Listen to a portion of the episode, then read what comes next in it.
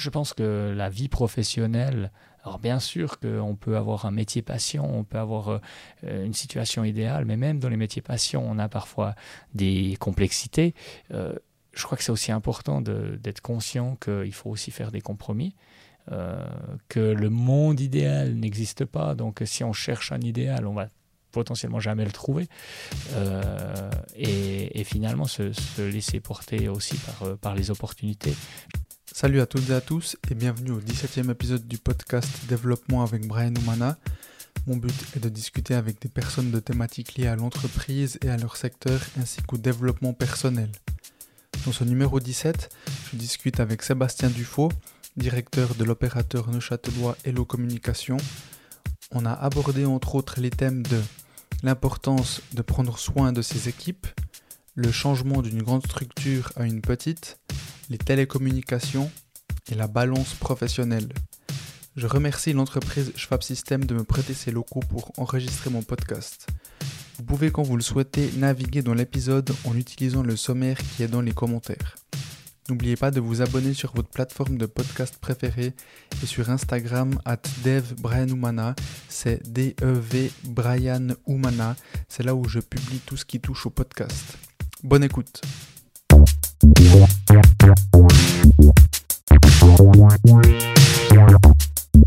Salut Sébastien. Salut Brian. Merci beaucoup d'être venu et merci pour ta flexibilité. C'est un grand plaisir en tout cas d'être euh, là avec toi aujourd'hui. C'est vrai qu'on a réussi à faire cet épisode euh, en ce mois de juin, donc euh, ça me fait plaisir.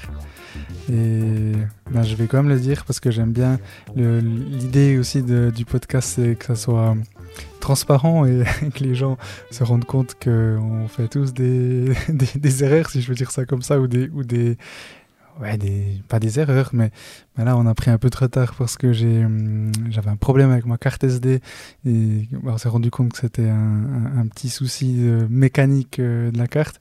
Donc désolé pour ce, hum, ce contretemps. Et hum, bah, je me réjouis de cette conversation. Je me réjouis de cette conversation pour plusieurs choses. C'était la première personne qui est, on va dire, plus ou moins dans le même secteur que moi, en tout cas pour l'aspect euh, fibre optique.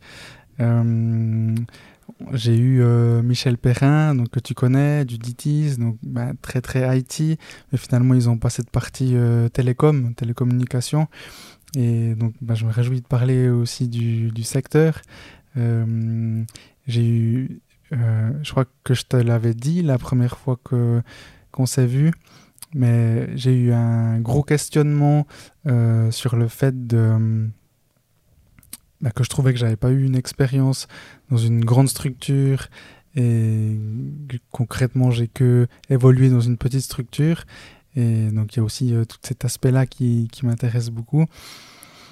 Mais avant tout ça j'aimerais commencer par une phrase que j'ai trouvée euh, sur ta biographie LinkedIn de Richard Branson, avec un bon accent français, hein, Richard Branson, euh, qui dit Si vous prenez soin de vos employés, ils prendront soin de vos clients. C'est une phrase qui me, qui, me, qui me parle beaucoup, mais je souhaitais savoir pourquoi est-ce que tu as utilisé cette phrase alors je pense que ben, déjà merci Brian pour, euh, pour l'invitation. Euh, cette phrase-là, elle me, touche particulièrement parce que euh, globalement, je dirais que, alors déjà, j'ai toujours évolué dans, dans le monde des services, donc euh, euh, l'aspect de la satisfaction client, l'aspect d'amener de, la valeur à des clients, c'est quelque chose qui a toujours été extrêmement important pour moi. J'ai baigné dedans depuis, depuis toujours, donc euh, d'avoir mis le, client en fait comme mesure de, on va dire, je dirais pas de succès, mais mesure de qualité, c'est quelque chose qui est extrêmement important. Et puis, euh, ben, avec les années, avec l'expérience, on se rend compte que ben, finalement, euh, c'est toute une chaîne de valeur qui fait qu'au bout du compte, le, le, client se sent, se sent bien avec, avec tes services. Et, ça passe aussi beaucoup par l'humain. Et l'humain, ben, finalement, euh, le, premier contact avec, euh, avec les clients, ben, ce n'est pas forcément le directeur général qui l'a, c'est euh, peut-être une personne qui est au bout du fil, c'est quelqu'un qui est dans un shop. et les interactions, elles sont, elles sont quotidiennes avec les clients. Et, et je pense que les clients se font euh, une idée par rapport à ça, en fait, d'une entreprise en général. C'est souvent, ben voilà, j'ai eu un bon contact avec cette personne-là, donc euh, j'ai une, image de l'entreprise qui, qui est, positive. Donc, euh, mon idée à moi, c'est de dire, ben finalement, les gens qui sont, et les employés qui sont en contact avec les clients, il faut qu'ils soient dans les meilleures dispositions possibles pour transmettre un message positif aux clients. Et les meilleures dispositions, c'est pour moi, euh, bah, c'est justement tout un environnement qu'on peut leur mettre à disposition. C'est pas forcément de leur donner des ordres ou bien de leur expliquer comment faire leur travail. C'est plutôt de leur donner les moyens, les outils, en fait, pour être vraiment bien face aux situations avec, avec les clients. Donc finalement, euh, cette chaîne de valeur, elle est vraiment de dire, bah, finalement, euh, occupe-toi déjà de tes employés et eux prendront soin de tes clients. C'est quelque chose qui me parle beaucoup et qui, est, euh, qui me suit aussi depuis bien des années maintenant et qui est certainement une recette qui marche bien. Alors, je ne l'ai pas inventé la phrase, hein. il y a quelqu'un qui a bien mieux réussi que moi qui l'a prise, mais, mais je suis aussi quelqu'un qui, qui, aime bien euh, s'inspirer aussi de, de, choses de ce type-là. Donc la phrase est bateau, mais c'est vrai qu'à un moment donné, de le faire réellement dans une entreprise, c'est un défi, c'est un défi quotidien parce qu'on a aussi des enjeux importants dans une entreprise. Mais au final, euh, mettre les gens, euh, mettre tes employés dans les meilleures conditions possibles, leur donner un environnement de travail stimulant, bah, c'est ce qui fait qu'après, eux vont aussi être euh, engagés pour les clients finaux. Mais, et donc ça veut dire quoi un environnement stimulant Ça veut dire quoi de mettre les meilleures conditions de travail possibles pour les employés? Alors, euh, on va dire la caricature serait de mettre un baby-foot à la cafétéria. Alors, euh, je te rassure, on n'a pas de baby-foot à la cafétéria. On a une cafétéria qui est très sympa, mais c'est pas c'est pas forcément ça.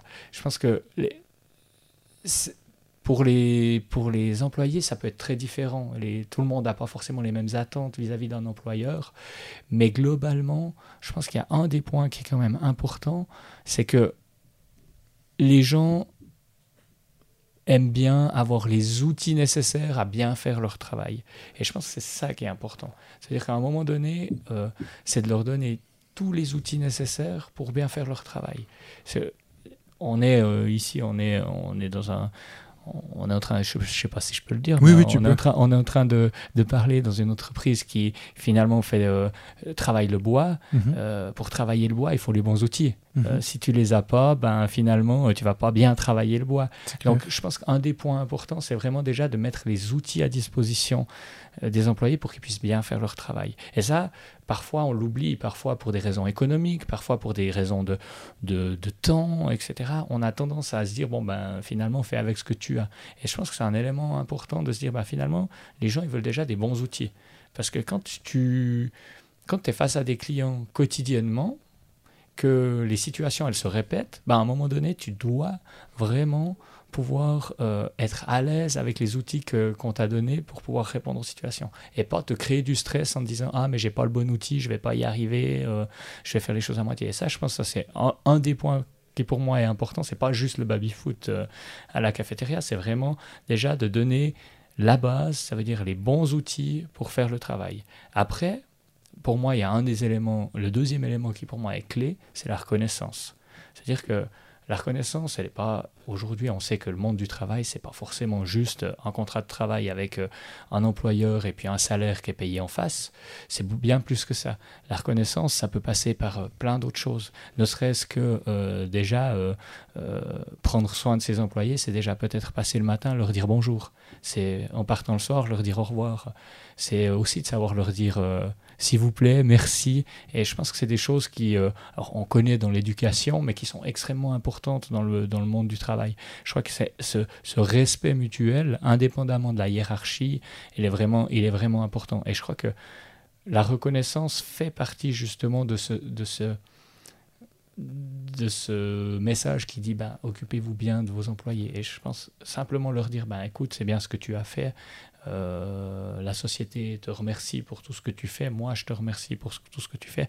C'est des choses qui, qui ont une valeur, une valeur forte. Alors on peut aussi dire quand ça va pas, hein, je crois que c'est important, le, le but c'est pas, on n'est pas dans le monde des bisounours où finalement euh, tout le monde il est beau, tout le monde il est gentil, mais à un moment donné, euh, parfois on a tendance le, le, monde du travail a tendance à plutôt pointer les mauvaises choses, les choses qui fonctionnent pas, et puis trouver que les choses qui fonctionnent sont normales. Alors que je pense que c'est important qu'on arrive à, reconnaître quand ça fonctionne bien et à, partager le succès. Ça, je crois que c'est aussi, ça fait partie de ces, de ces éléments où finalement, euh, ben, euh, on doit bien s'occuper des employés. Après, bien sûr que je suis quelqu'un qui a fait du sport d'équipe. Donc moi j'aime euh, finalement quand les gens s'entraident entre eux. Donc t'as fait, fait, quoi comme sport? Alors j'ai fait pas mal de football dans ma dans ma jeunesse. Euh, j'ai fait pas mal de sport de balle en, général et j'ai toujours euh, j'ai toujours mis le groupe avant avant l'individu en fait. Et je pense que dans le monde du travail j'ai un peu transmis aussi ces éléments là où mhm. finalement c'est c'est le groupe qui compte, c'est pas l'individu. Euh, le succès individuel, en fait, c'est la conséquence d'un bon travail de groupe. Et je crois que c'est, c'est pour moi un, élément qui est clé. Euh, et ça, c'est, c'est aussi important euh, pour avoir un bon climat au niveau, au niveau des, collaboratrices ou collaborateurs. C'est vraiment de, de leur faire comprendre qu'ils font partie d'un groupe. Et faire partie d'un groupe, ça peut passer par des choses professionnelles, mais c'est là où on va sortir aussi un tout petit peu du cadre et aller peut-être dans des choses plus sociales. On, parle aussi d'afterwork, on parle de, choses de ce type-là. Euh, moi, je le fais régulièrement parce que j'aime bien le faire et viennent les gens qui aiment bien faire ça. Mais il y a d'autres personnes qui finalement ne, sont pas forcément fans d'aller euh, boire un apéro après le travail, mais qui seront, euh, qui aimeront peut-être faire quelque chose d'autre. Donc, c'est vraiment de trouver l'équilibre entre le groupe que tu as et puis d'amener finalement un certain plaisir à chacun euh, dans ce que tu fais aussi à côté du travail. Et je crois que c'est un élément, euh, c'est un élément aussi qui m'a suivi jusqu'à maintenant dans, ma carrière. Donc euh, voilà voilà pourquoi je te dirais que pour moi il faut prendre soin des employés et puis après, eux prendront soin de tes clients. Mhm. Euh, c'est aussi un avantage parce que des employés, ben, ils vont démultiplier en fait le, le soin qu'ils vont pouvoir donner aux clients. Ils vont pas s'occuper d'un seul client, mais de, de plusieurs, euh, plusieurs dizaines, plusieurs centaines de clients. Et euh, seul, tu pourrais pas le faire. Donc c'est vraiment en équipe que tu peux arriver à, à bien servir un client. Donc voilà. Ok.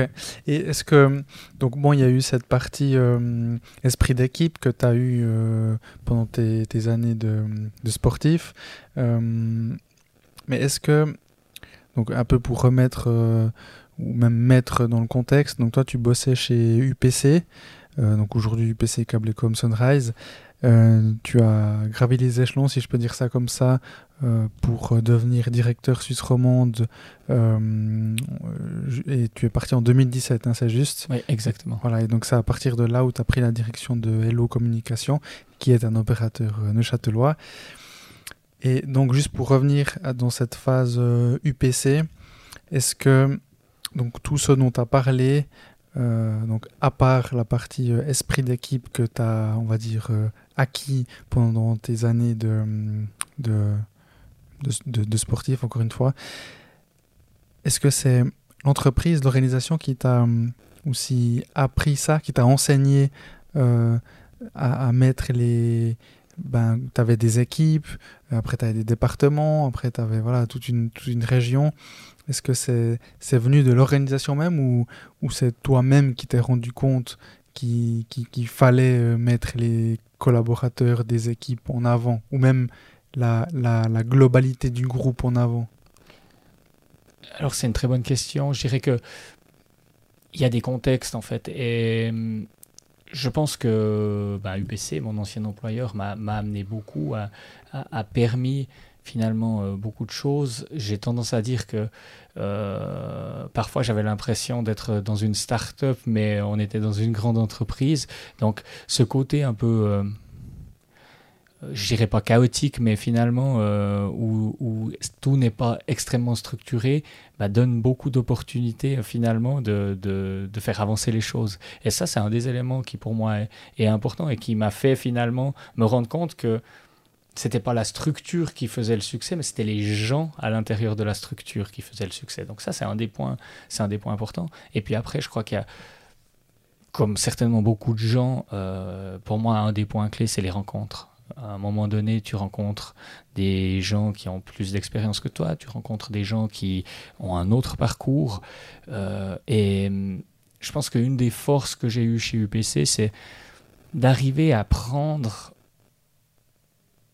les bons conseils des personnes qui m'entouraient, des personnes finalement qui, qui, on peut parler de mentors hein, à un certain moment, où finalement, ben, euh, en prenant tous ces conseils-là, en en faisant euh, quelque chose de très personnel après, parce que finalement on se, on se fait sa propre identité, ben, fait que petit à petit j'ai pu euh, gravir les, les, échelons. Mais c'est toujours resté, c'était pas un but en soi finalement, c'est toujours resté dans l'idée de j'ai quelque chose où je veux bien faire mon travail. Ma première chose, c'est de me dire, ben, finalement, j'ai envie de bien faire le travail pour lequel je suis engagé dans une entreprise. Et puis, si tu t'engages fortement là-dedans, eh ben, finalement, euh, en équipe, toujours, la, toujours la, la, même idée, ben, tu as du succès. Du moment que l'équipe a du succès, bah, c'est clair que si tu es un peu leader de cette équipe, bah, automatiquement, tu es, aussi un peu plus visible. Et si tu as du succès dans une autre équipe, bah, tu peux le répéter peut-être dans d'autres équipes. Et c'est comme ça que finalement, les opportunités, elles se sont ouvertes pour moi. Euh, et chaque fois, je dirais que chaque fois, j'ai un peu répété la, la même chose. C'est créer un groupe qui fonctionne bien. C'est, alors bien sûr, structurer les choses. C'est mettre le client au centre des, des intérêts de chacun. Mais je dirais que pour moi, c'est plus que de dire bah, c'est mon ancien employeur finalement qui, m'a construit, c'est surtout les rencontres que j'ai faites, qu'elles soient à l'intérieur de l'entreprise ou même à l'extérieur de l'entreprise. Et euh, c'est un élément qui m'avait marqué quand on, s'est rencontrés. Euh, bah, tu m'as parlé aussi de ce podcast. Tu es quelqu'un qui a de l'intérêt pour les gens en fait. Et, je pense que cette curiosité fait que après, si tu arrives à bien trier les choses, ben, tu apprends vite et puis tu arrives justement à, progresser finalement. Et, moi, si je dois, si je dois euh, revenir en arrière puis me dire ben, qu'est-ce qui, qu'est-ce qui a bien fonctionné, c'est que je pense que j'ai réussi à, finalement me nourrir du savoir des autres, des connaissances des autres pour me créer en fait. Et ça, je crois que c'est quelque chose, euh, ben, je dois être reconnaissant par rapport aux, gens que j'ai croisés en fait dans ma vie professionnelle. Ok, ouais. Et ben justement, euh, toi, tu as eu J'allais dire la chance, mais pour moi, c'est pas de la chance. En tout cas, moi, la chance, je la vois comme quelque chose qu'on provoque. Ou bon, après, il y a certaines, certains facteurs de, qui, font. Par exemple, moi, je suis né en Suisse, je suis le premier de ma famille à être né en Suisse. Base, je suis colombien. C'est de la chance. J'ai rien fait pour. Bref, on va pas partir sur, sur euh, une thématique euh, philosophique. Mais ce que je voulais dire, c'est que bah, toi, tu as eu cette expérience euh, grande structure, même si voilà, tu, te sentais comme, comme dans une start-up, mais tu avais quand même des, une certaine hiérarchie, plus ou moins horizontale, tu avais ben, des, des, mentors. Et ça, à un moment donné, c'est quelque chose justement que moi, j'ai j'ai pas trouvé et où j'avais le sentiment d'avoir un grand manque et puis c'est là où je m'étais même posé la question, mais est-ce que je ne devrais pas aller dans une grande entreprise à un moment? J'ai eu bossé dans une, entreprise que je ne vais pas citer, je te la dis volontiers après, mais ça ne m'intéresse pas de la vendre. très très grosse mm. multinationale J'étais, sans que ça soit péjoratif, au bas de l'échelle en tant qu'employé de com. Euh, après, je suis parti à l'armée, je voulais continuer à étudier, et puis j'ai, hum, j'ai proposé à mon père de l'aider dans l'entreprise, enfin l'aider euh, contre un salaire. euh, mais donc voilà. Et en fait, après, à un moment donné, donc en parallèle de mes études, j'ai, hum, j'ai, j'ai ouais, adoré déjà la collaboration avec mon père, les responsabilités qu'il me donnait, et de me sentir important dans cette mini-structure. Et donc, après, c'est venu logiquement que j'allais continuer. Mais à un moment donné, quand je terminais euh, petit à petit mon, mon bachelor, moi j'avais des amis qui changeaient de poste et euh, qui, par exemple, pouvaient voyager euh, de par leur, leur métier. Et moi, à la base, à la base ben, avant mes études, je me voyais bien voyager dans le cadre de mon, de mon job. Et donc là, je me sentais un peu pris au piège. Et en plus de ça, je me disais, mais en plus, il, manque cette expérience, euh, par exemple, un peu procédure, un peu. Euh, ouais, toute une partie qui me manquait. Et c'est là où j'ai décidé de lancer mon. Enfin, avant mon podcast, en fait, je rencontrais simplement des personnes pour discuter, comme on a fait la première fois. Et après, c'est à un moment donné où je me suis dit, ah, mais ce serait bien en fait que j'enregistre tout ça pour le partager aux personnes qui peut-être se sentent comme moi. voilà, c'est une très grosse introduction pour te poser la question. Finalement, aujourd'hui, tu travailles chez. Tu es la tête de l'opérateur neuchâtelois, Hello Communication. Et qu'est-ce que. Qu'est-ce que tu retires de toute cette. Bah, c'est une question peut-être un peu, un peu trop vaste, mais qu'est-ce que tu retires de toute cette expérience UPC Alors, je dirais que hum, bah déjà, pour, pour, pour le contexte, c'est vrai que c'est intéressant ce que, ce, que tu, ce que tu expliques de, de ton propre euh, parcours. Moi, je dirais que si je reviens un petit peu, bah, je fais un 5 ans en arrière, finalement, ça fait 5 ans que, que j'ai repris la tête de Hello. Euh, moi, c'était un peu l'inverse. C'était de me dire, bah, finalement, j'ai grandi dans un, dans un contexte de multinationale parce que je parlais de start-up dans un, petit département, mais finalement, euh, euh, on parle d'une multinationale qui a, plus ou moins 50 000 euh, collaborateurs autour du monde. Donc, moi, j'avais j'avais cette fascination pour bah, les self-entrepreneurs, les gens qui se sont construits eux-mêmes, qui ont fait leur boîte, les PME et les entreprises familiales. Pourquoi euh, je pense que quand tu as une très grande structure, surtout, ben, on va dire, dans les, dans les 20 dernières années, tu es vite rattrapé par la globalisation. C'est-à-dire qu'à un moment donné, on va euh, de plus en plus centraliser euh, les choses, et plus tu centralises, plus tu t'éloignes du client finalement tu as, plein de choses positives que tu peux faire. ça te donne des moyens énormes pour finalement euh, simplifier euh, tes processus, simplifier tes procédures, structurer les choses. Mais au final, euh, tu t'éloignes quand même beaucoup du client tu t'éloignes finalement de, de, de, ce qui fait l'âme de ce que tu fais. Donc, pour moi, c'est, un des points qui est important. Et quand je vois bah, une PME qui fonctionne finalement très très proche de ses clients, pour moi, c'est quelque chose qui était, important. Après, il faut être clair aussi. Alors, je n'ai pas connu toutes les multinationales, il y en a peut-être qui sont structurées différemment, mais quand tu es, dans le middle management d'une, grande structure, euh, tu te retrouves vite confronté à une problématique, c'est ce que j'appelle la réunionite. C'est-à-dire qu'à un moment donné, euh, la structure est tellement grande, les gens ont tellement de sujets qu'ils veulent parler, connaître euh, au niveau d'une entreprise, et tu passes les trois quarts de ton temps en fait dans des salles de réunion.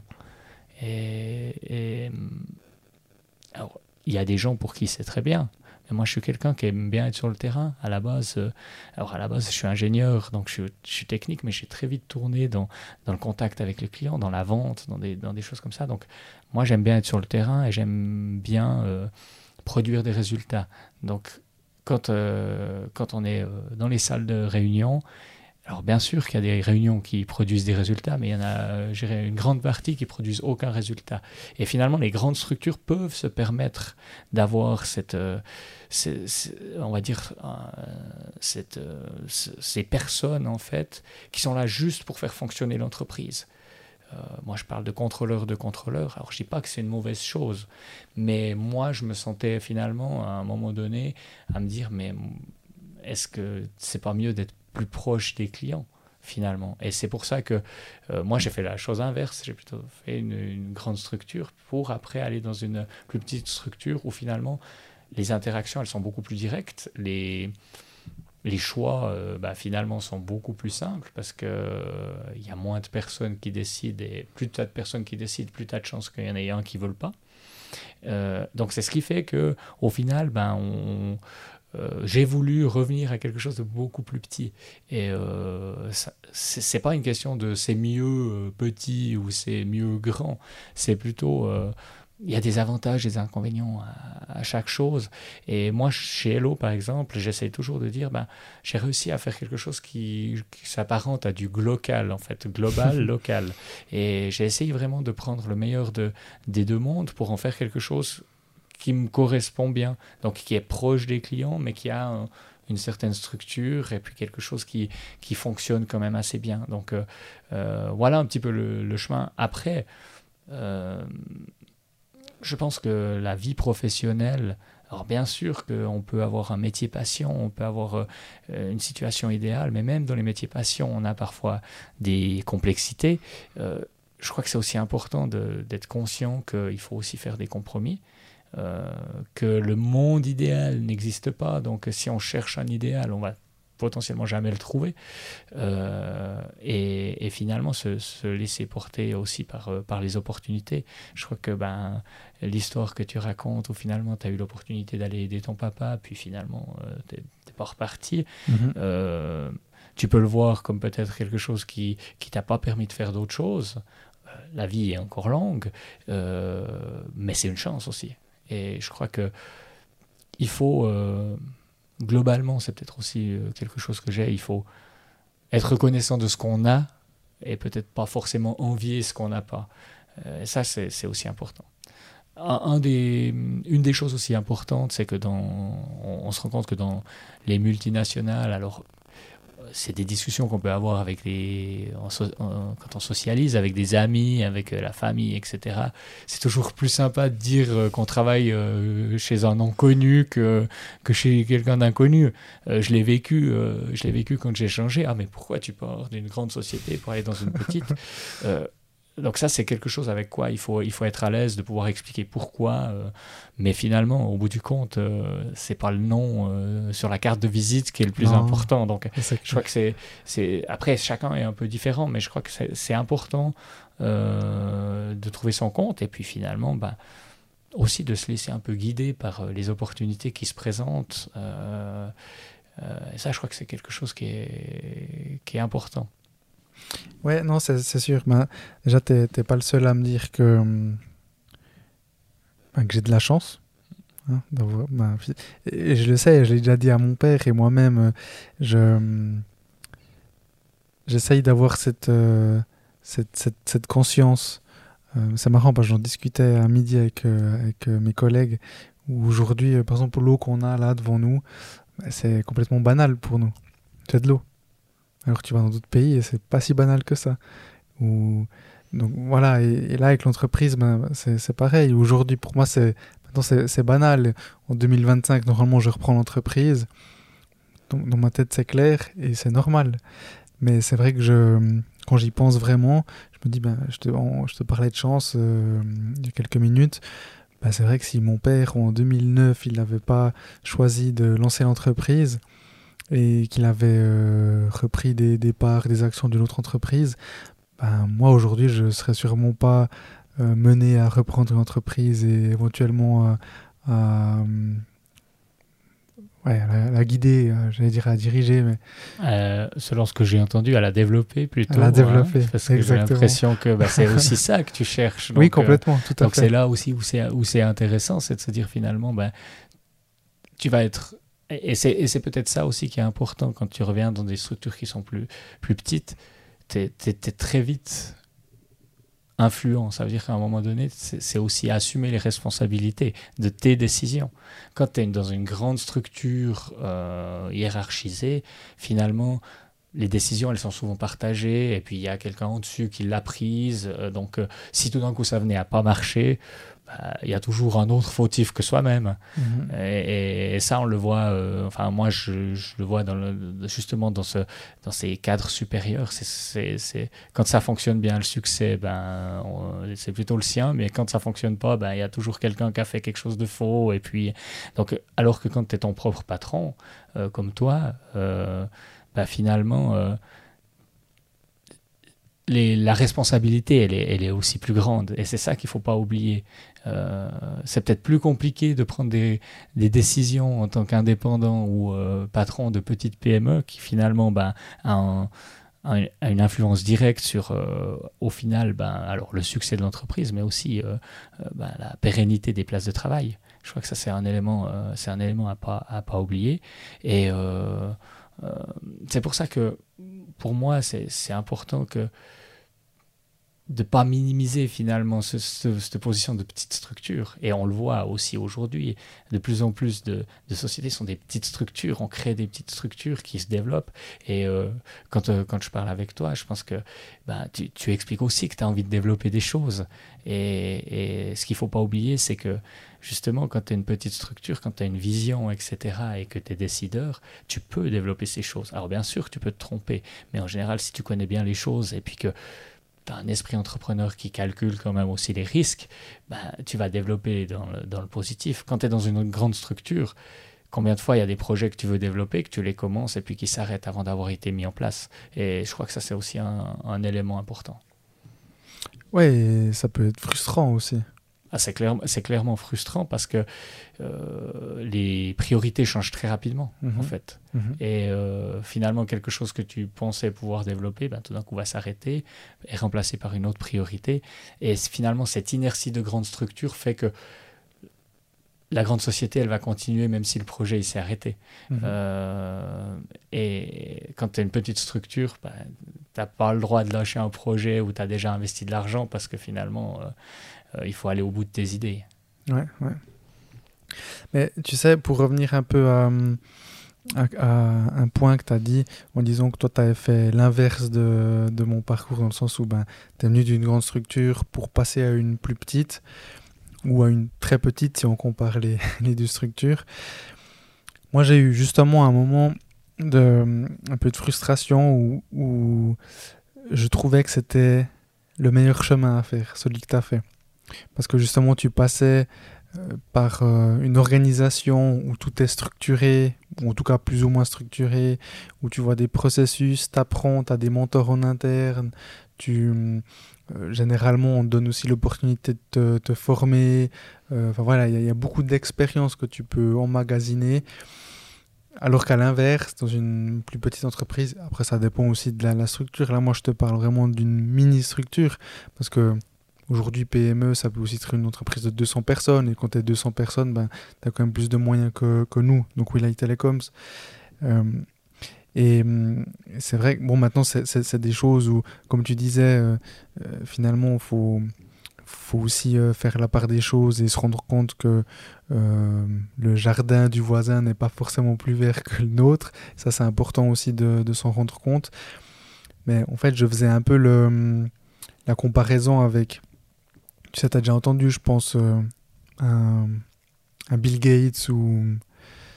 Euh, qui d'autre euh, J'ai pas d'exemple comme ça qui me viennent rapidement, mais où aujourd'hui Bill Gates va dire Mais ça vaut pas la peine de se tuer pour le travail, à quoi sert tout cet argent? Lui, il est déjà, il, est déjà à l'endroit où il a tout cet argent et maintenant il peut prendre du temps pour lire, pour, enfin voilà, on va dire pour faire, euh, on va dire plus que ce qu'il aime faire, tout en sachant. Et j'aimerais euh, soulever ce, relever le point, un autre point que tu as dit que je trouve très important, où le métier hobby, euh, métier passion, tu as dit, existe. Hein. Il y, a des personnes qui vivent de leur passion et, et c'est incroyable pour eux et pour elles mais c'est pas la majorité des personnes. Par contre, je pense que là où on doit aller en tant qu'entreprise euh, et en tant que personne, d'essayer en tout cas de faire en sorte qu'on ait cette chance-là, et ça c'est quelque chose que je, je, je, retiens de Michel Perrin, d'essayer cette loi de Pareto du 80-20 où 80% du temps que tu passes euh, au travail, mais ça doit être comme ça aussi dans la vie en général, que ce soit euh, du, plaisir sans, sans que...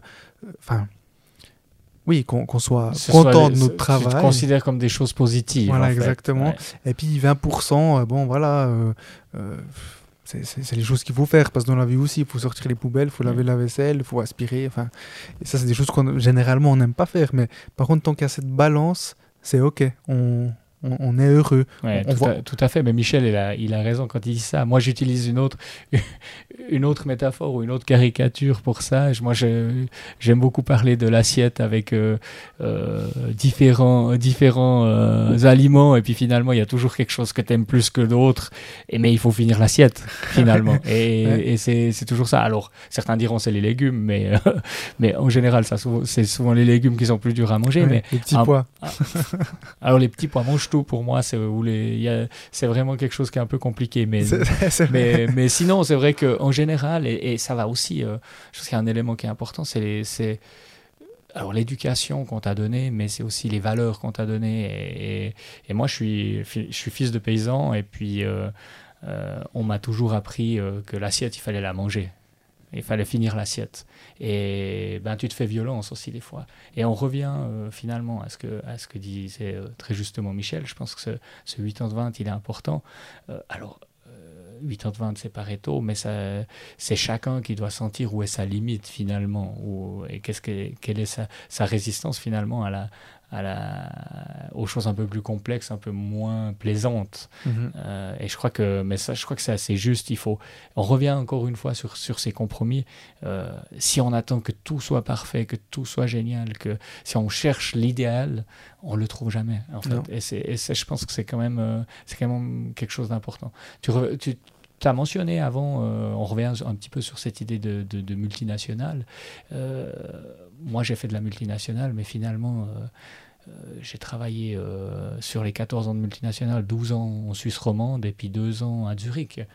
Euh, j'étais dans une multinationale qui aurait pu m'ouvrir plein d'autres opportunités. J'aurais pu aller travailler en Angleterre, j'aurais pu travailler aux États-Unis. Je ne l'ai jamais fait.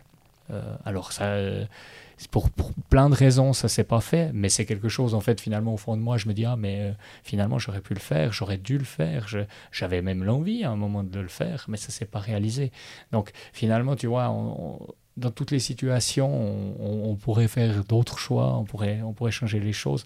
La vie, elle t'amène quand même à, à, certains endroits, et, encore une fois, il faut pas regretter ce que, ce que tu n'as pas fait il faut, il faut apprécier ce que tu as fait, en fait. Et ça, je crois que c'est vraiment important.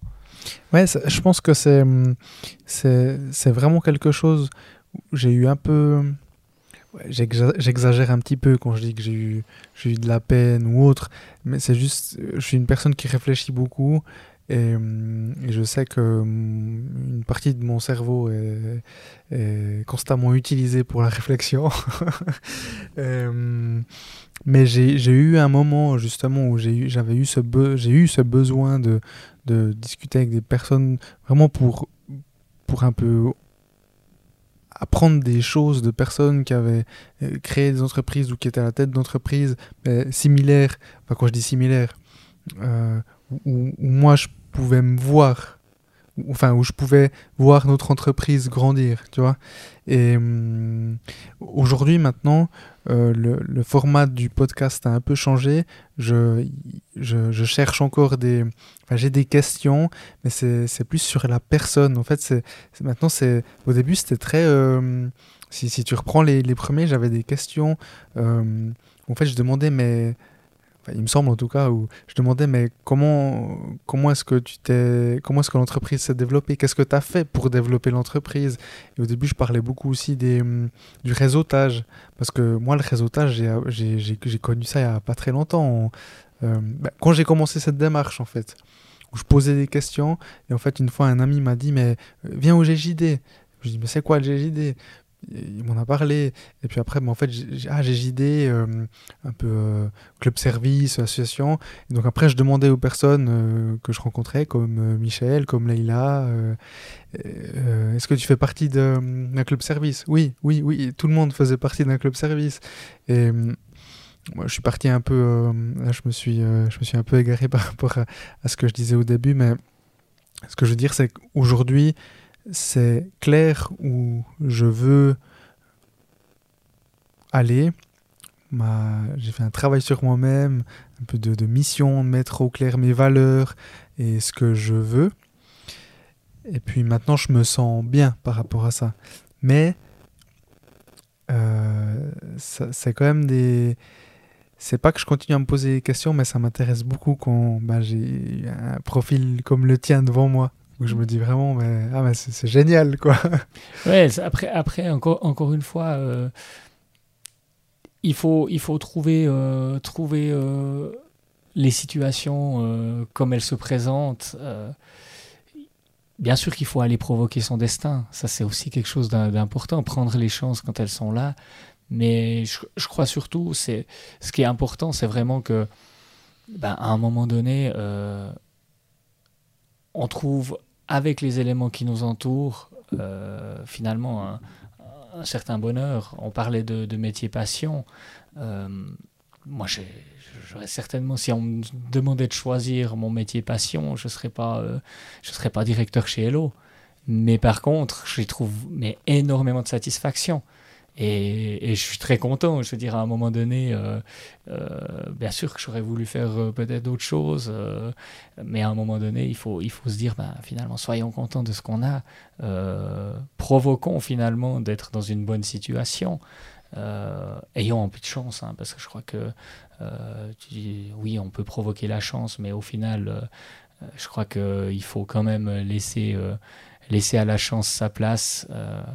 Euh, c'est des rencontres, c'est euh, des, des, petites choses qui viennent se mettre. Tu parlais du réseautage, je pense que ça aussi, ça fait partie de... Alors, si tu fais pas de réseautage, ben, tu n'auras jamais la chance de rencontrer des gens intéressants. Mhm. Mais par contre, ben, tu peux faire aussi plein de réseautage, puis jamais tomber sur la personne qui va, t'inspirer ou qui va t'amener quelque chose. Donc, euh, il faut aussi une petite part de chance d'être au bon endroit, au bon moment et de rencontrer les bonnes personnes. Mhm. Et ça, je crois que ben voilà, c'est la vie professionnelle, mais c'est aussi la vie privée finalement. Euh, euh, la vie privée, l'effet de rencontre aussi. Euh, Complètement. Tu, tu, trouves, tu trouves quelqu'un, tu, tu, crées quelque chose avec quelqu'un, et puis finalement, tu, tu, si tu regardes en arrière, et moi c'est, et moi c'est le cas, peut-être à côté de, euh, de, de, ce monde professionnel. Euh, je suis papa de deux enfants avec euh, une femme merveilleuse et, et, je pense que ça fait partie de cet équilibre. Et, et, si on revient un tout petit peu aussi sur mes choix, ben justement de passer à la PME familiale, alors elle n'était pas familiale, mais une PME à une, taille, on va dire, une taille familiale, ben c'est, aussi pour rester proche de ma famille, avoir un, on va dire, un, équilibre de vie finalement où, je m'épanouis pas seulement dans ma carrière professionnelle, mais vraiment dans l'ensemble de ma vie. Je crois que c'est un élément qui est, qui est important. C'est un élément qui est important. Je crois que euh, trouver son équilibre, son propre équilibre, parce que euh, on est tous différents dans, dans ce qu'on veut. Bien sûr. mais, mais je crois que ça, c'est vraiment, euh, c'est vraiment important. Et donc, ça me fait un petit peu penser je reviens un petit peu en arrière. Euh, donc, quand on a cité la, la phrase de Richard Branson, où aujourd'hui il y a cette génération aussi qui est de plus en plus justement pour vraiment avoir du bonheur tout le temps. en tout cas, c'est un peu comme, comme je la vois. Hein. finalement, moi, je suis pas très loin de cette, cette génération, mais peut-être, ben, tu, tu, parlais de valeurs de la façon dont on a été éduqué. Euh, pour moi, le, le, travail fait partie de ma vie. Enfin, quand je parle de travail, je parle du, du vraiment du. Si on prend la, la terminologie du, du, travail qui vient du latin, euh, euh, c'est dur, quoi. Et moi, peu importe ce que je fais, j'essaye de donner tout ce que je peux et j'essaye de le faire bien. Et j'ai l'impression justement aujourd'hui avec cette balance qui est constamment recherchée, moi-même je recherche une balance parce qu'il y a beaucoup de choses que j'aime faire à côté du, du sport, euh, à côté de mon travail, dont justement le sport fait partie, mais il y a aussi toute la partie relationnelle euh, avec ma copine, avec ma famille, où finalement ben, je me rends compte que l'entreprise bah, une, fait, fait partie, prend énormément de temps dans ma vie. Et puis, au début, je l'acceptais pas trop. Mais aujourd'hui, j'ai décidé que ben, c'était un choix que je faisais et je, je vis avec. Mais c'est vrai que des fois, ben, quand je vois pas euh, des, amis, mais, mais, proches pendant euh, quelques mois, je dis, mais c'est fou, quoi. Je vois, il y a des clients que je vois plus que, que mes, mes, mes propres amis proches. Et aujourd'hui, j'ai l'impression que justement, euh, cette génération, elle veut. Et, je sais pas si c'est négatif, mais que du. En fait, que ça aille que dans le sens de l'employé. Tu vois, c'est temps partiel, c'est télétravail, c'est. euh, je sais pas, je, vais peut-être aller un peu. Je parle, je parle de, de zone de confort en fait et, de privilèges. C'est quelque chose qu'il faut faire attention. Alors moi je suis, ben, on parlait tout à, tout à l'heure, ben, prends soin de tes employés, ils prendront soin de tes clients. encore une fois, je reviens, on n'est pas sur le, sur le monde des bisounours. Je ne suis pas en train de dire euh, il faut, euh, on, parle de salaire aussi, ben, il ne faut pas surpayer euh, le, travail qui est fait. Tu dois faire fonctionner une machine. Finalement, on revient toujours, si tu fais des erreurs, si tu vas trop loin dans, dans le confort, ben, finalement, tu mets en danger ton organisation. Donc, sur un moment, tu as l'impression où les gens vont avoir l'impression que c'est super, tout, tout, est super confortable, etc. Mais si c'est pour qu'après le château de cartes s'écroule, ben, après, les conséquences, elles sont bien plus désastreuses pour, euh, pour les mêmes personnes qui vous laissent confort. Et je crois que il faut être extrêmement clair dans, dans le rapport euh, employé-employeur. Euh. Bien sûr que ça me fait plaisir que mes employés soient contents de venir au travail, mais, mais la, la, première conséquence de leur donner du plaisir à venir au travail, si possible, c'est le gain de productivité. Et ça, je crois que c'est un élément où, les, chacun doit être conscient de ça. Donc euh, ça, c'est un élément. Après, si on revient sur, les, sur la jeunesse, euh, alors c'est difficile aussi de faire des, de faire, euh, des généralités. Moi, je te, rejoins sur, sur le fait que bah, finalement, on est, on est devenu, et je pense pas que c'est que la jeunesse, c'est aussi pour nous, on est devenu extrêmement impatient. On veut tout tout de suite, on veut tout. Euh, bah, tu vois, dans la consommation, euh, il y, a, y, a, une télé, on veut l'acheter, il y a une voiture, on veut l'acheter. C'est euh, finalement, c'est vraiment cette, cette je pense, cette impatience de, vouloir les choses tout de suite qui est, qui est problématique. Et, et, tu parlais de, de labeur, finalement, de, de, ce, ce, travail qui est dur. Ben, c'est vrai que des fois, il faut un peu souffrir pour avoir les choses. Et, je pense que c'est un élément qui est, c'est un élément qui est, qui est important. Mais euh, moi, je reste quand même positif par rapport à, par rapport à la, future génération, par rapport à, plein de choses. Je crois que,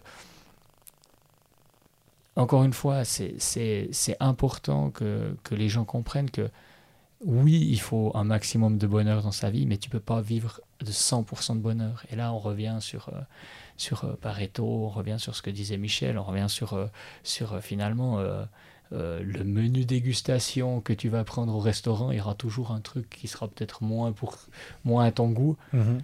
Si tu renvoies, tu peux te focaliser dessus, puis le renvoyer au cuisinier, puis dire que la soirée était nulle ou bien tu peux le manger, puis, puis à la fin de la soirée te dire que c'était le meilleur repas que tu aies, eu. Mhm. Et je crois que ça, c'est vraiment important aussi pour soi-même de se concentrer sur les choses positives, essayer d'améliorer les choses négatives, mais vraiment de, de se dire finalement, euh, euh, toujours être reconnaissant de ce qui est positif, et puis, euh, et puis pas forcément tout de suite sur le grain de sable qui est problématique.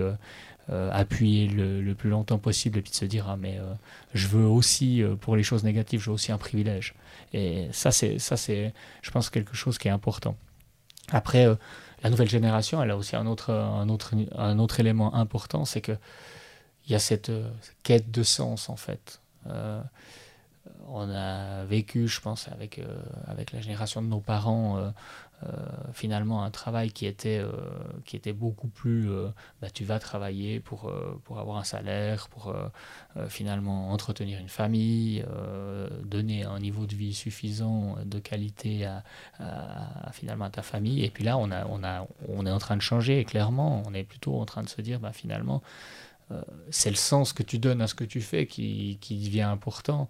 et, et, ça, ça a quand même aussi un intérêt parce que euh, donner du sens, alors pour autant que le sens soit, soit, le bon, hein, euh, ben on va aussi pouvoir potentiellement euh, créer des nouvelles choses. On, a des défis énormes, que ce soit climatique ou que ce soit, ou que ce soit ben, finalement, alors on parle géopolitique à l'heure actuelle, mais si, les, si la nouvelle génération cherche du sens, je pense que c'est bien aussi. Donc je dirais, cette nouvelle génération, eh ben voilà, elle doit encore se trouver, etc. Moi, je dis simplement, euh, il faut qu'on fasse attention à l'impatience. Et c'est pas seulement la nouvelle génération, c'est un peu tout le monde. Mhm. Et ça, euh, et ça c'est un élément. Euh, l'impatience peut te, peut te faire faire des erreurs. L'impatience, elle peut te, te faire manquer des choses dans ta vie finalement. Parce que, parce que tu veux absolument quelque chose que tu as vu euh, tout de suite. Alors que finalement, il faut vraiment bien réfléchir et puis peut-être le désirer plus longtemps pour que la satisfaction, quand tu l'as, elle soit plus grande. Mhm. Ouais, non, c'est c'est sûr. Et, et c'est vrai que peut-être ce que j'ai dit sur la, la, nouvelle génération en 30, c'était un peu tout négatif comme ça, mais euh, la recherche de sens, à mon avis, c'est c'est très bien. Et concrètement, tu vois, on travaille 40 heures par semaine. Donc, le tiers de nos journées, si ce n'est pas plus, on est au bureau avec des personnes euh, qu'on apprécie plus ou moins, je dis comme ça de manière générale, et si on peut faire en sorte que quand on va, quand on se lève le matin ou c'est lundi, t'es pas déjà en train de penser à euh, vivement que ce soit vendredi ou qu'on c'est vendredi, t'es hyper content de passer le week-end parce que parce que parce que chaque fois que c'est vendredi, t'es hyper content que ce soit le week-end parce que t'aimes pas ton travail. C'est là où à mon avis le, la recherche de sens bah, fait tout son sens. oui, tout à fait. Après, encore une fois, cette possibilité d'avoir la recherche de, de, sens, c'est un privilège.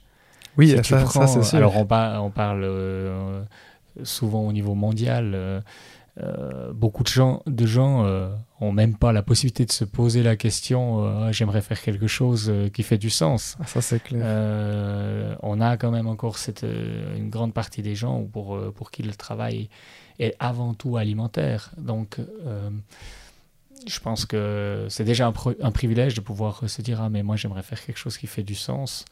Euh, après moi je reviens sur euh, sur cet esprit de groupe. on en parlait. Je pense que dans toute situation, même les plus compliquées, si tu arrives à créer un groupe qui amène du positif, etc., ben, tu arrives à trouver du plaisir aussi à cette vie de groupe.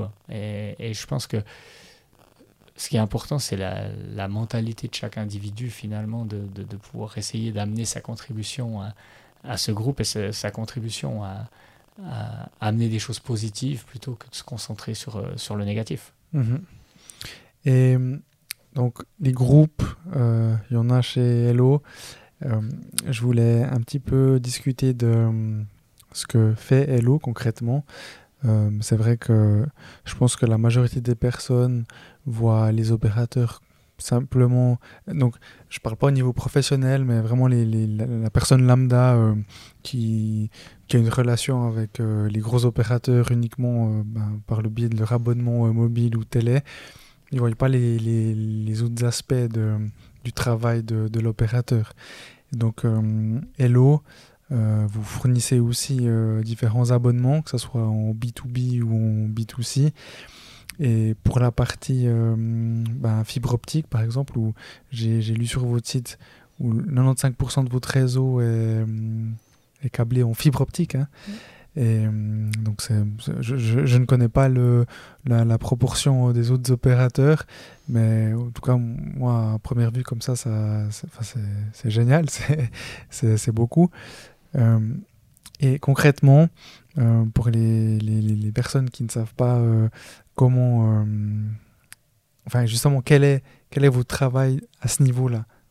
Comment est-ce que, euh, par exemple, un cas très concret, euh, vous avez une liaison qui connecte, par exemple, l'état de Neuchâtel, hein? De, de, Neuchâtel, on va dire bas, à Neuchâtel haut, donc Neuchâtel ville à, la Chaux-de-Fonds. Alors, en fait, ce qu'il faut, on peut faire le parallèle, mais finalement, quand tu ouvres ton robinet à la maison, il y a l'eau qui coule. On revenait euh, à, ce verre d'eau qu'on a sur la table. Euh, je suis pas sûr qu'il y ait beaucoup de gens, euh, quand ils ouvrent le robinet, qui se posent la question, mais euh, comment finalement, comment c'est possible que l'eau, elle coule? Et, derrière, c'est c'est des installations, derrière c'est un réseau. Puis en fait c'est là où, où finalement je fais l'analogie avec, avec le métier que je connais. Euh, c'est un réseau et un réseau euh, finalement qui est très capillaire, ça veut dire qu'il va rentrer finalement dans chaque habitation.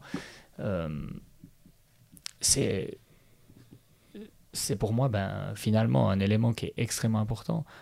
Il y a eu des visionnaires dans les années 60, 70 qui se sont dit mais finalement on va commencer à creuser euh, dans chaque habitation pour aller mettre un câble.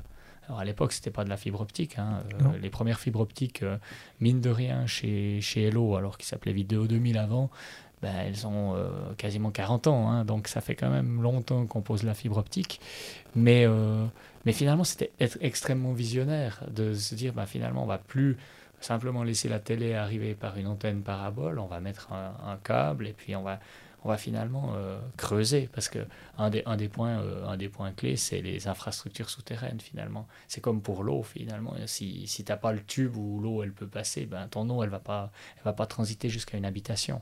Donc c'est vraiment ces éléments-là, finalement toutes ces canalisations qui ont été faites, qui, qui permettent maintenant de faire progresser le réseau. Si tu as la canalisation, ben, tu peux finalement y mettre euh, un élément différenciateur. Si je prends l'exemple de, l'eau. Euh, demain, si on voulait mettre du sirop, ben, euh, la canalisation, elle existe, on pourrait mettre du sirop.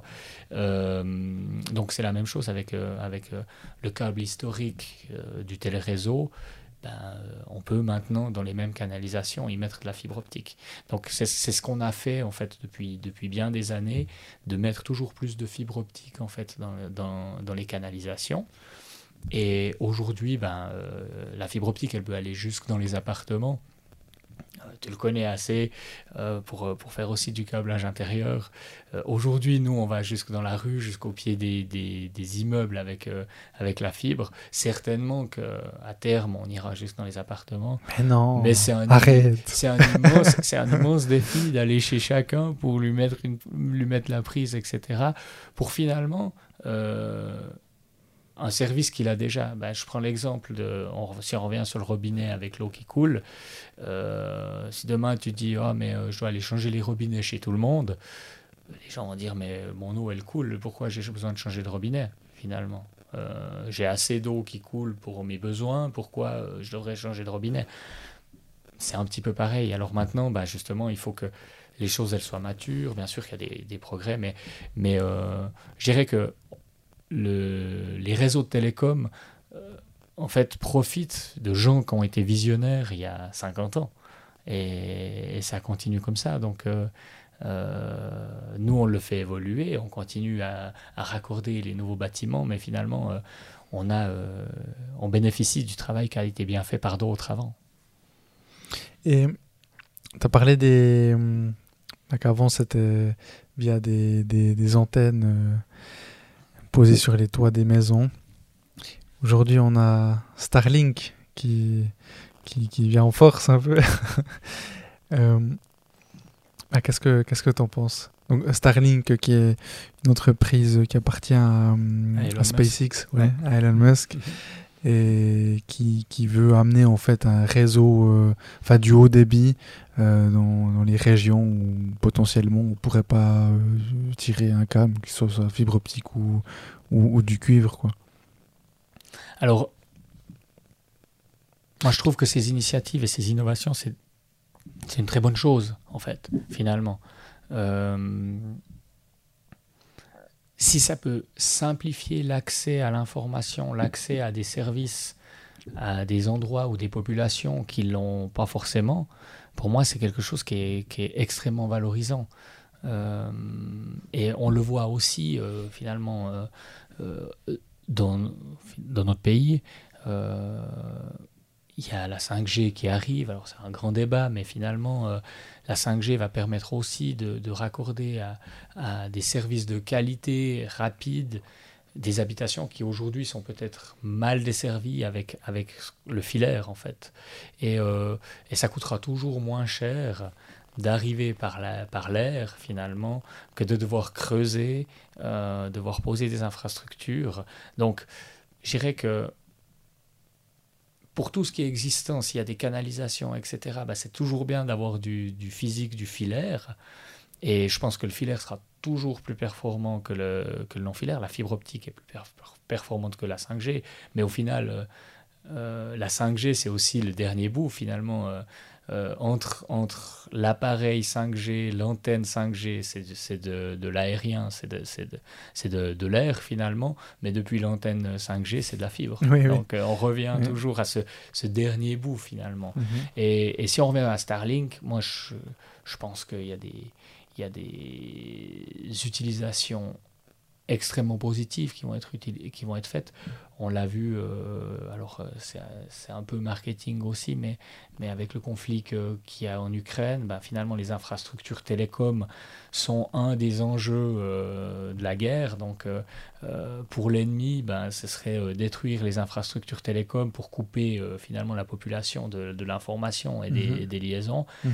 Ben, quelque chose comme Starlink, c'est un moyen de se protéger de ça. Donc je le vois comme quelque chose euh, de positif. Au niveau mondial, c'est sûr qu'il y a, il y a des utilisations extrêmement positives qui vont, qui vont arriver. Après, il faudra que ce soit, euh, que ce soit accessible à chacun au terme de, de bien sûr. Voilà, il ne faut pas juste que ce soit euh, l'envie de faire de l'argent mhm. qui, qui prime. C'est pas le but d'Elon Musk, voyons. Euh, je ne sais pas exactement par quoi il est, il est drivé, mais en tout cas, euh, euh, je dirais qu'il a de l'ambition. ouais, ça, c'est sûr. ça c'est sûr. tu as cité là ou le 5G. Tu dis là ou le 5G Moi, je dis la 5G, mais alors, je sais pas, je, je, sais pas ce qui est juste, mais. Il y a ce mouvement aujourd'hui, enfin aujourd'hui, qui, qui, qui, est, là depuis quelques années, euh, du euh, Stop 5G. Et parce qu'ils ils, disent euh, voilà, que l'électrosmog, donc ces ondes électriques et magnétiques, seraient néfastes, ou en tout cas on n'a pas assez de recul pour savoir si c'est pas néfaste pour la santé. Toi, comment, comment tu te positionnes ou bien qu'est-ce que, qu'est-ce que tu penses de, du 5G alors, je suis, je, encore une fois, je, suis dans le métier, euh, donc j'ai, possibilité de connaître certaines choses. Je ne suis pas un, fervent euh, défenseur euh, qui va aller à l'encontre de, de, de, de, ce que les gens pensent par rapport, à, par rapport à la 5G. Mais par contre, je crois que si on, on se base sur les faits, alors bien sûr qu'on a pas 40 euh, ans de recul sur la 5G, mais la 5G est une technologie finalement qui est très proche de ses prédécesseurs. Enfin, des... Je vais y arriver. Euh, au féminin, bien sûr. Prédécesseur. Ah, c'est pour ça que j'aurais dû utiliser le 5G. tu vois. Voilà. finalement, le 5G euh, a des technologies qui sont ses prédécesseurs. Ah, c'est beaucoup plus facile à dire. Hein, ça.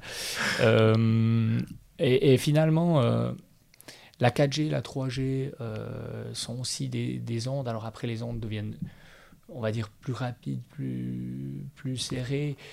Elles passent peut-être différemment dans, les tissus, etc. Mais, mais aujourd'hui, ce n'est pas un, énorme danger. Alors les gens qui sont sensibles aux ondes électromagnétiques, c'est clair que bah, c'est une onde supplémentaire, mais les, ondes électromagnétiques, elles sont plus ou moins partout maintenant. Maintenant, pour moi, ce qui, ce qui, ce qui est vraiment euh, important, c'est la 5G, elle, va arriver, elle est déjà là finalement. Et une des problématiques que je vois, c'est il y a une lutte finalement contre l'installation d'antennes. On voit euh, souvent ben, euh, les, les anti-5G finalement euh, veulent des moratoires sur l'installation d'antennes. et ça, pour moi, c'est un, problème parce que réellement, au niveau technique, moins tu as d'antennes, en fait, plus il faut euh, avoir de la puissance. Maintenant, bien sûr que les puissances, elles sont réglementées au niveau des antennes, mais euh, il faut savoir que la puissance la plus dangereuse, finalement, c'est pas celle de l'antenne. C'est que quand tu as ton téléphone dans la poche, ben, si l'antenne est loin, il doit émettre plus fort. Hmm. Et puis là, il est vraiment contre ton cœur, il peut être dans ta poche de pantalon, de jeans. et je pense que euh, c'est une fausse logique de dire qu'il ah, il faut éviter les antennes. Au contraire, plus le réseau est dense, moins ton smartphone il a besoin d'émettre fort pour, euh, pour, euh, pour finalement avoir de la connexion. Et ça, je crois que c'est un élément qu'il faut, dont il faut parler. développer le réseau 5G en termes d'antennes, c'est protéger finalement contre des possibles problématiques de santé publique. Et ça, voilà, pour moi, c'est un message qui est important. Après, il y a un deuxième, une deuxième chose qui pour moi est vraiment importante pour la 5G, c'est la consommation. Le réseau 5G est une technologie moderne qui consomme nettement moins que, que, ses prédécesseurs, en fait, la 4G ou la 3G. Et, dans le monde, finalement, où euh, les données sont de plus importantes, de plus en plus importantes, ben, la consommation énergétique est aussi euh, un facteur qui doit euh, nous dire que ben, on doit faire ces, ces étapes supplémentaires. Alors finalement, il faut mettre la 5G, mais la conséquence de mettre la 5G, ce sera potentiellement de pouvoir arrêter la 3 et la 4G le plus rapidement possible pour que bah, finalement le réseau 5G soit euh, au niveau énergétique euh, quelque chose de positif. Mhm. Ouais, c'est vrai qu'on n'entend pas souvent parler hein, de cette question euh, d'énergie par rapport à, ce réseau. la fibre optique aussi est, moins gourmande en énergie que, que le cuivre, par exemple. Exactement. Et c'est vrai que ça, c'est des points qu'on ne met pas assez en avant, je pense, et qu'on n'entend pas de par les autorités ou autres. Oui, alors après, c'est un, un, sujet. Alors, moi, je suis, je suis sensible, en fait, finalement, à, à cette consommation énergétique. Donc c'est quelque chose qu'on qu'on met en place, nous, chez Hello, d'essayer de, trouver des solutions pour, euh, pour en consommer le moins, moins possible. Maintenant, on reste dans un milieu où euh, bah, finalement, quand on a un réseau qui est très étendu, ben, on, consomme inévitablement de l'énergie. Bien sûr. On, pousse aussi finalement euh, l'utilisateur final à, avoir plus de données, à regarder de la 4K, etc. Donc, donc la sobriété serait intéressant, mais, mais d'un autre côté, ce qu'il faut aussi, c'est que l'innovation permette justement de réduire, euh, réduire la consommation. Et, je crois que bah, la 5G est un exemple. La fibre optique, pour moi, c'est un très très bon exemple. La fibre optique, l'avantage de travailler avec, euh, avec euh, on va dire, la lumière, les, les ondes de lumière, fait que tu peux faire des beaucoup plus grandes distances. Et en faisant des beaucoup plus grandes distances, tu as moins de, de zones intermédiaires où tu dois finalement utiliser de l'énergie pour réamplifier un signal. Et finalement, bah, au bout du compte, ça fait que ton réseau euh, fibre optique il sera moins, moins énergivore que, que son prédécesseur. Finalement. Mhm, mhm. Et pour passer un peu à hum, la partie euh, plus privée, si je peux dire ça comme ça, hum, bah, tu as parlé de, de, de balance, tu as dit que tu étais justement passé euh, chez Hello parce que tu, tu, voulais être plus proche de ta famille. Euh, donc avoir, euh, en tout cas essayer d'avoir un équilibre euh, plus, plus juste ou de faire au mieux. Qu'est-ce que tu fais toi pour chercher ou tendre à cet équilibre? Est-ce que, par exemple, ben, tu as, dit que tu as fait, as fait beaucoup de sport. Et en fait, justement, je, je, voulais te poser la question parce que tu l'as dit, euh, j'ai l'impression que tu as été très modeste. Il me semble, mais, peut-être que je me trompe, hein. j'ai cru entendre euh, la première fois qu'on s'est vu euh, au GJD, mais je sais plus si tu avec moi, je sais plus si c'est moi qui ai posé une question ou une autre personne, bref, mais tu as fait du sport de haut niveau. J'ai fait du sport d'élite, euh, mais dans ma jeunesse, j'étais, je me débrouillais assez bien, donc j'ai fait, euh, j'ai fait de l'élite euh, à un moment donné. Après, j'étais embêté par des blessures. D'accord, ouais je pourrais dire, euh, si je m'étais pas déchiré les ligaments, j'aurais été, euh, j'aurais été en équipe nationale. Ce sera un vrai mensonge.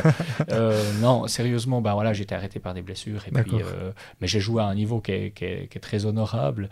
pour la petite anecdote, par contre, un, fait d'armes, j'ai eu la chance par un grand hasard, encore une fois, on parlait de chance tout à l'heure, de pouvoir faire un match avec l'AS Monaco. Ah Donc j'ai joué avec l'AS Monaco ah qui était venu en Suisse pour un, pour un camp d'entraînement. Et finalement euh, le camp d'entraînement s'est déroulé et ils ont eu des blessés et des gens euh, euh, qui pouvaient pas jouer. Ils avaient un match à jouer, ils n'étaient pas assez. Et c'était pas très loin de, finalement où j'habitais. Et j'étais j'étais un, bon jeune dans le dans le club où je jouais.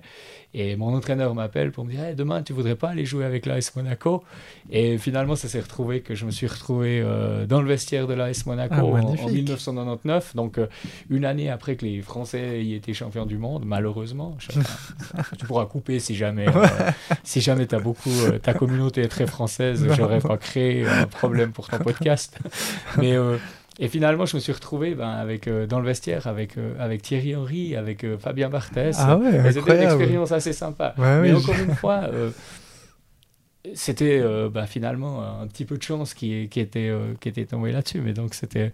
Voilà, voilà pour l'anecdote euh, sportive. Donc, euh. Euh, pour mon, mon fait d'armes euh, Ouais, ouais. important, mon palmarès sportif. Euh, Incroyable. donc voilà, on parlait d'équilibre Oui, peut-être, si on oui. revient là-dessus. Euh, le sport, bien sûr, fait partie de, mon équilibre. Je suis, ben voilà, j'ai baigné dans le sport euh, longtemps. Quand on en fait à haute intensité, ben c'est quelque chose finalement qu'on aime faire et puis qui, dont on a besoin finalement. On, on revient à ça.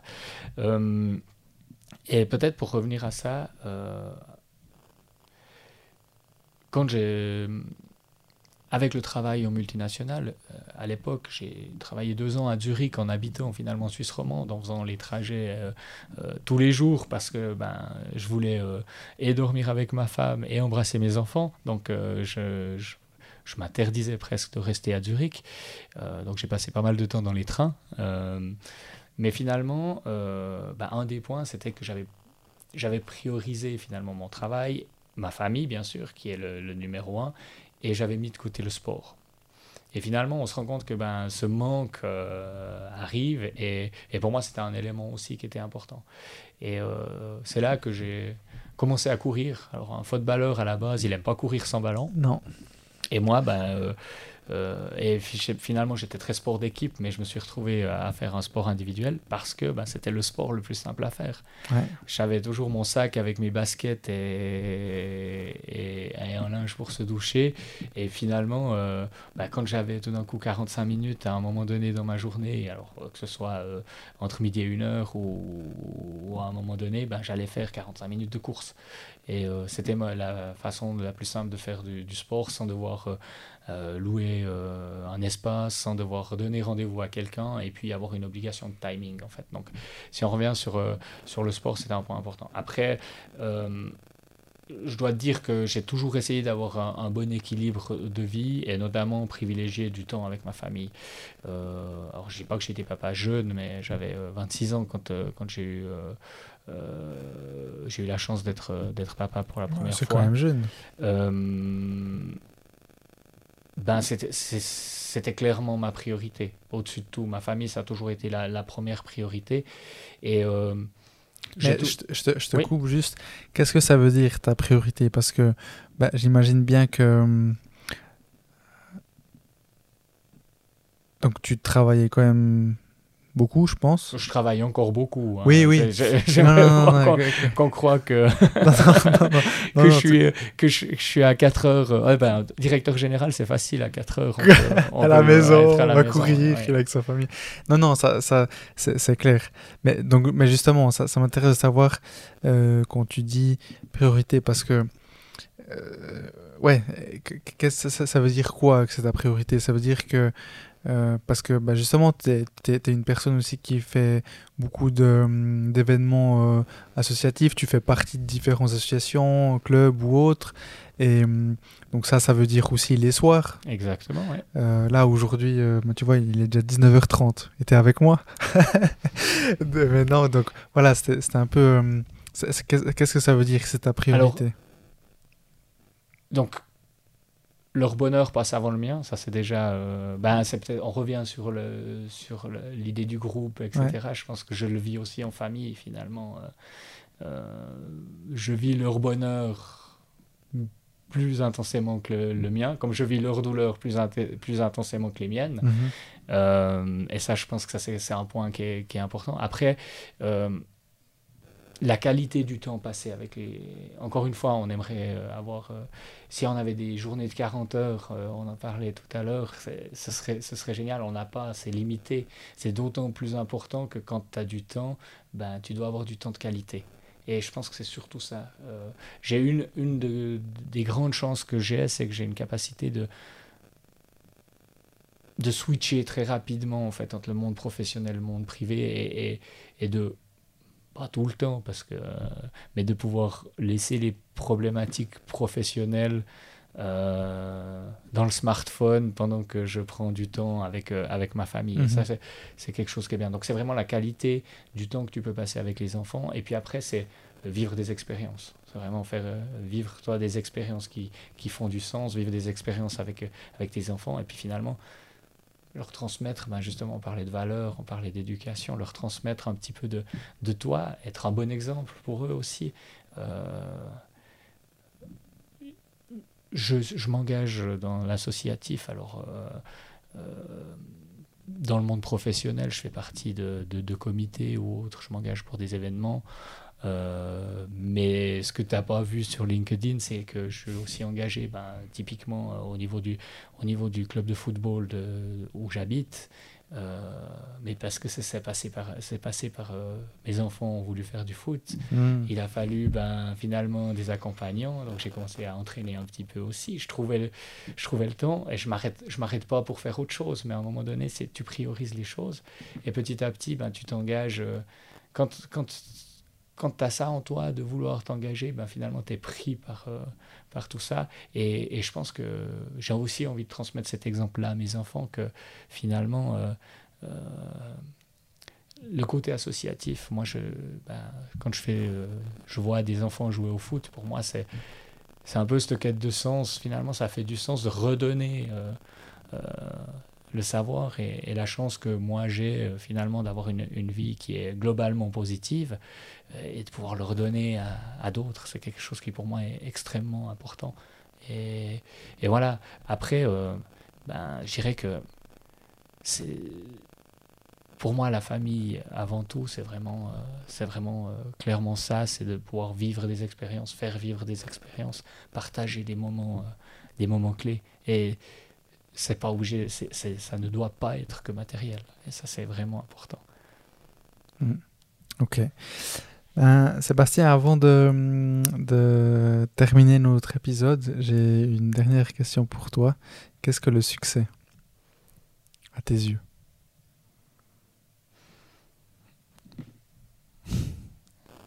Le succès, ben, encore, on, on revient sur euh, son propre épanouissement. Aujourd'hui, je suis épanoui, je suis quelqu'un qui, je considère avoir, avoir eu du succès. Alors, on parlait d'Elon Musk, j'en ai peut-être, euh, selon les critères, moins que lui, mais, mais, Mais finalement, mais, quel- fina- mais quels fina- sont les critères? mais finalement, euh, si, je, si je prends euh, aujourd'hui, ben, je suis quelqu'un qui est. Je me considère comme équilibré dans ma vie professionnelle, ma vie privée. J'ai une situation qui est, qui est, envieuse. Finalement, je suis directeur d'une entreprise, alors avec ses, avec ses problèmes aussi. Hein, euh, c'est pas toujours, euh, c'est pas que aller serrer des mains et puis euh, avoir des bonnes discussions avec, avec des gens intéressants. C'est aussi des fois euh, devoir prendre des, décisions difficiles. Mais finalement, euh, le succès pour moi, c'est euh, vraiment de se sentir épanoui globalement dans ce qu'on fait. Et je dois te dire que bah, un des succès, c'est aussi quand je regarde le regard de mes enfants sur moi.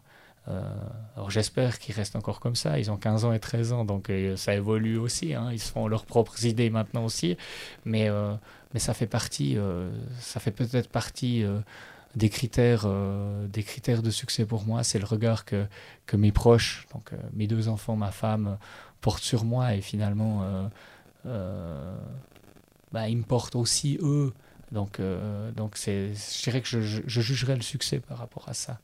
Vraiment, euh, euh, que je sois un pilier fort pour, euh, pour mes proches. Et ça, je crois que c'est, c'est, comme ça que je, je juge mon succès, en fait. Et qui a peut-être euh, aussi dirigé mes, mes différents choix professionnels. Ok. Ben, Merci beaucoup pour cette, euh, cette fin et merci pour, pour cette conversation. Ben, merci Brian, c'était un, plaisir. Et puis, ben, euh, je souhaite le meilleur à ton podcast. C'était euh, vraiment euh, un exercice que j'ai apprécié faire à tes côtés. Ah ben, ça me fait plaisir. Merci beaucoup. Merci à toutes et à tous d'avoir suivi cette conversation. Si ces discussions vous aident, vous motivent ou simplement qu'elles vous plaisent, pour m'aider à continuer, abonnez-vous à Développement avec Brian Oumana sur votre application de podcast et ou sur YouTube et partagez-le autour de vous. Je vous en suis reconnaissant. Je vous donne rendez-vous au dernier vendredi du mois prochain. Ciao ciao